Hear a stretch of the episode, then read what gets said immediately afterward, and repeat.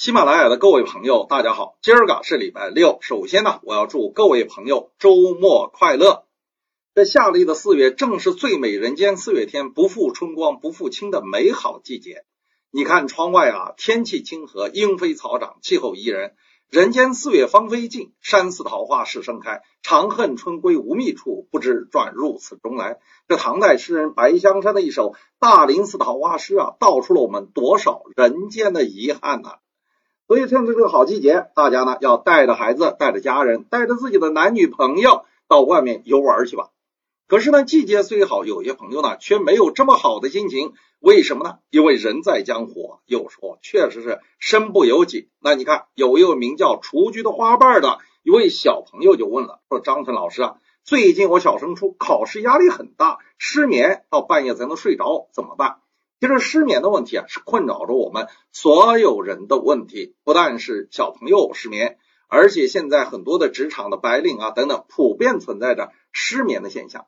但是我要说了，动物不失眠，人是高级动物，为什么和一般的动物不一样，有失眠现象呢？那就是因为我们人呐思虑太多，你的心理活动导致了睡眠障碍。那么这一位叫做雏菊的花瓣的小朋友，你小升初年龄应该不大，因为压力你就失眠了，那以后到了中考，到了高考，那不还要了你的小命啊？所以焦虑失眠的学生呢，一般有两种。一种呢是智商低、成绩好的，平时呢用力过猛，知道自己的智商不高，付出太多，笨鸟先飞嘛，他就担心说一失足成千古恨。孔子有句话就是说取乎其上，得乎其中；取乎其中，得乎其下。所以呢，这部分智商低、成绩好的孩子，天天就喊着要百尺竿头更上一步。岂不是在考试问题上百尺竿头？你还真的不能更上一步，因为再上一步就是万丈深渊。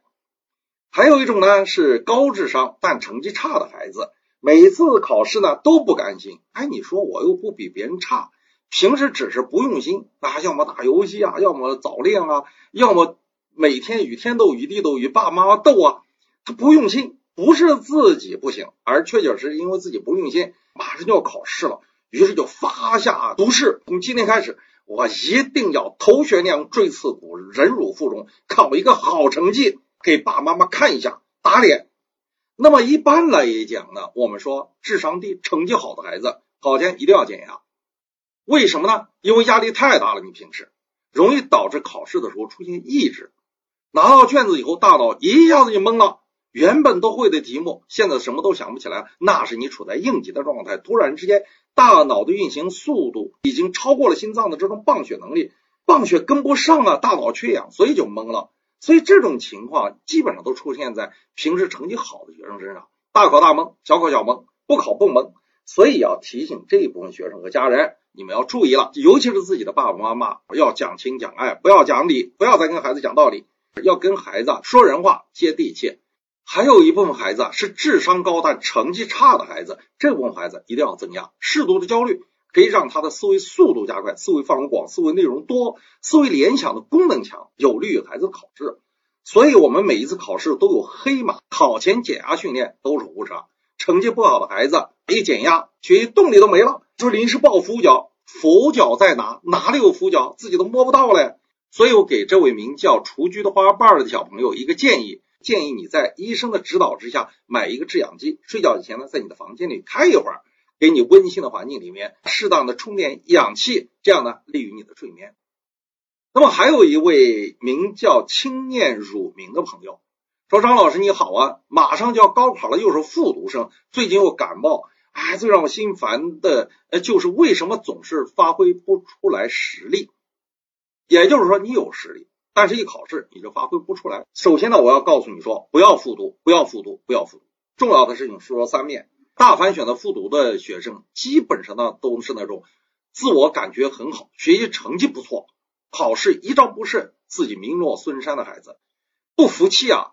可是你不知道，你想过没有？考试失误的原因是什么？百分之八十的复读生都是因为自己发挥不好，发挥不好的原因是什么？是焦虑，是紧张啊！那你这个心理问题解决不了的话，你复读你就能考上了。所以复读一年以后再次参加考试。你紧张问题解决了吗？如果不能解决，一鼓作气再而衰，三而竭，你一鼓作气都不行，那一之为甚，岂可在乎？所以这次考不好就不要选择复读了，因为本科不是你的终极学历。你要真的想发下宏愿，想考一个高学历，对吧？那你以后机会多了去了。现在提倡国民终身教育，本科不行，还有硕士、博士呢，对不对？没人在乎你，呃，说是哪个幼儿园毕业的，是不是？所以人生在世，首先是快乐，不要和自己过不去，也不要和别人过不去，其次才是你的智慧，你的生活智慧和你的政治智慧。你要学会运用自己的智慧去安排自己的人。陈一轩的妈妈就说了：“我二十二岁结婚的，老公比我大二十六岁，现在孩子已经八岁了，父母依然不肯原谅我。嗯，说带他回去没法向邻居交代，觉得很丢人。说现在孩子，嗯，学校开家长会，我都不好意思介绍他。你说我该怎么办？我说你该怎么办？你们结婚和你爹妈有啥关系啊？为什么要得到他们的原谅呢？你为了自己的幸福嫁给了自己喜欢的人，你做错了什么？”鞋子穿在你自己的脚上，和别人有一毛钱的关系没有。他们说没办法向邻居就要交代，觉得很丢人，和你有关系吗？所以过自己的日子，过到让别人无话可说，那才是你的终极目标，对不对？这个孩子家长会上，你都不好意思介绍他，那就是你自己的事儿了。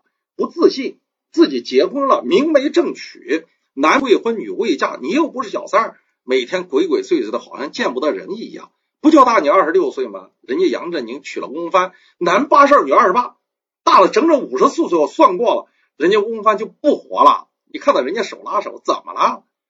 男人大有男人大的好处，他知道疼你，知道爱你啊！你比他小了二十六岁，你想想，永葆青春，青春永驻啊！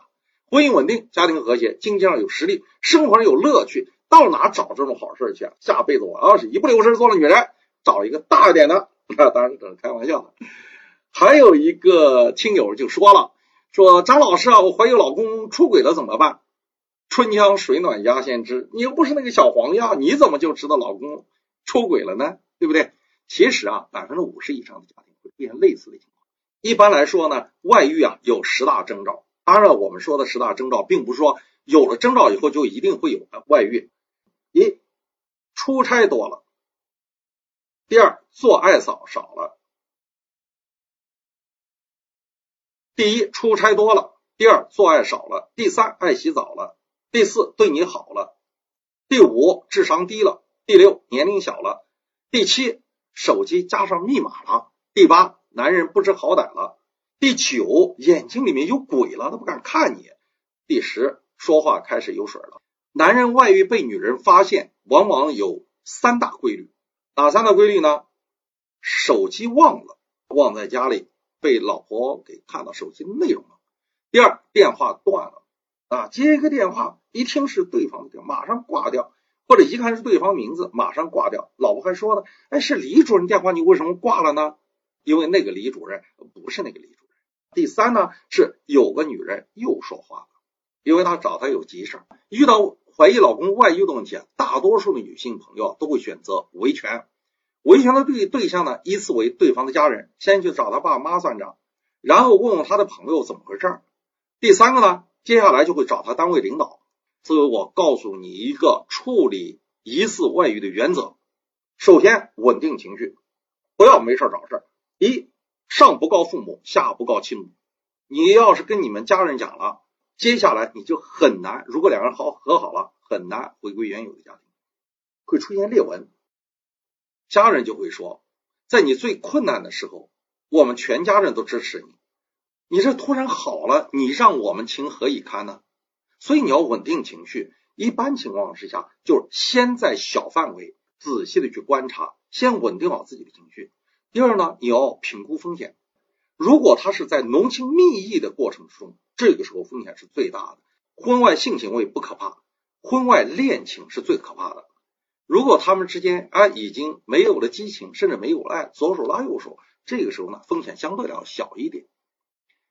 那么第三个呢，你可以考虑找婚姻辅导专家去做婚姻咨询。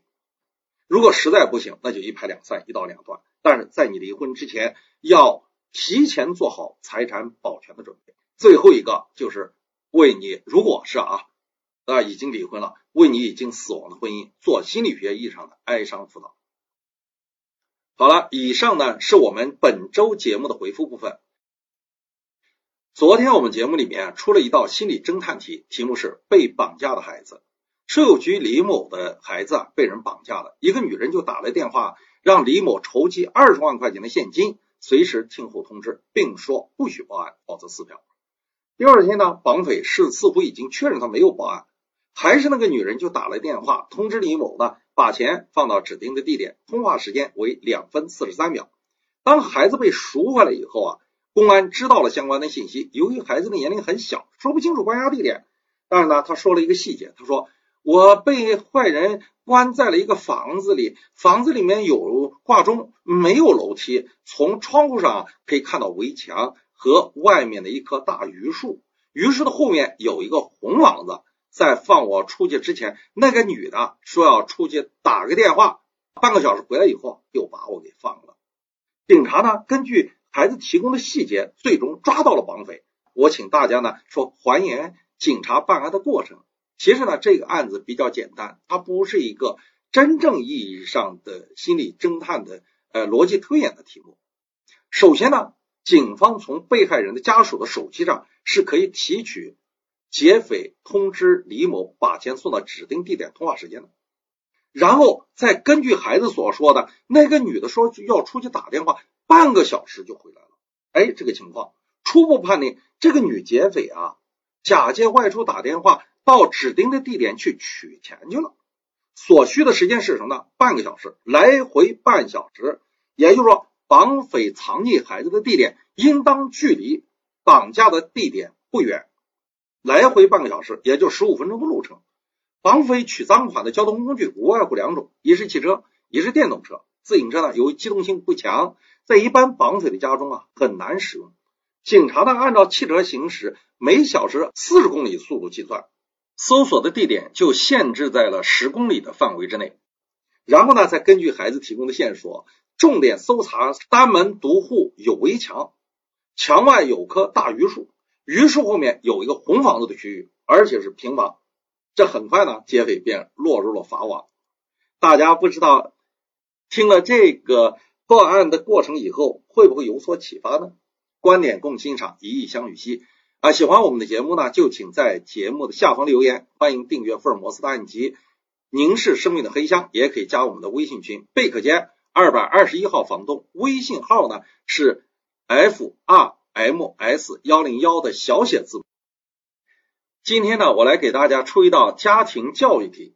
李女士家有一个上初三的女儿，有点偏科，班里面的语文课代表，成绩呢是中等偏上。女儿回来以后啊，就跟李女士就说了，说妈妈，我真的不想上学了。李女士就赶紧询问原因，孩子就说。今天语文老师当着全班同学的面批评我说我写的一篇作文是抄来的，一点面子都不给。女儿为此呢十分伤心，翻来覆去的一宿没睡。第二天早晨呢，妈妈劝女儿去上学，女儿死活都不愿意去上学。妈妈没有办法，只好给她请了假。上午九点多钟，我们节目群里面的这位妈妈就给我打了电话说：“张老师啊，你说我该怎么办呢？”我也想给这位可怜的妈妈支个招，你们觉得这个妈妈应当怎么办？今天的节目呢，我们就到此为止，感谢各位支持，各位再见。